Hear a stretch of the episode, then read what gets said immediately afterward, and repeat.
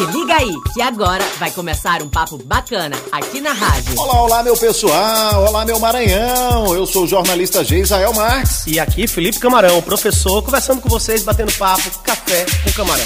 Café com camarão. Presta atenção nessa curiosidade. Você sabia? A capital do Maranhão, São Luís, é conhecida como Cidade dos Azulejos. É um dos títulos que a gente tem. Por que, camarão? Explica pra gente no final, pode ser? No final eu vou explicar para vocês direitinho. Tem a ver, já vou dar a dica, com a nossa fundação.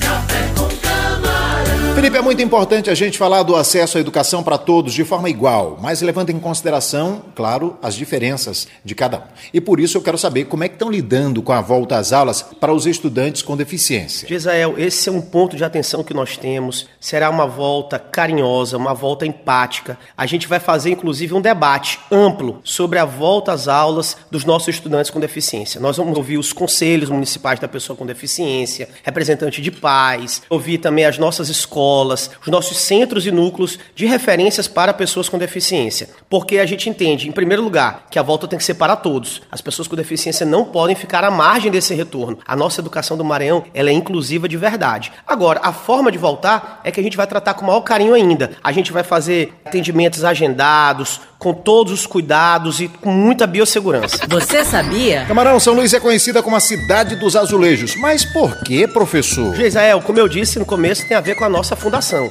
A cidade de São Luís, como nós sabemos, foi fundada ali a partir do Palácio dos Leões, onde hoje funciona o Palácio dos Leões. E ali, no centro da cidade, tem muitos casarões. E essa marca dessa arquitetura desses casarões é justamente a presença de azulejos, especialmente de origem portuguesa. Isso é uma característica muito especial da nossa capital, inclusive é muito parecido com o centro das cidades portuguesas. Valeu, Felipe. Valeu, Gesael. Até a próxima, pessoal. Café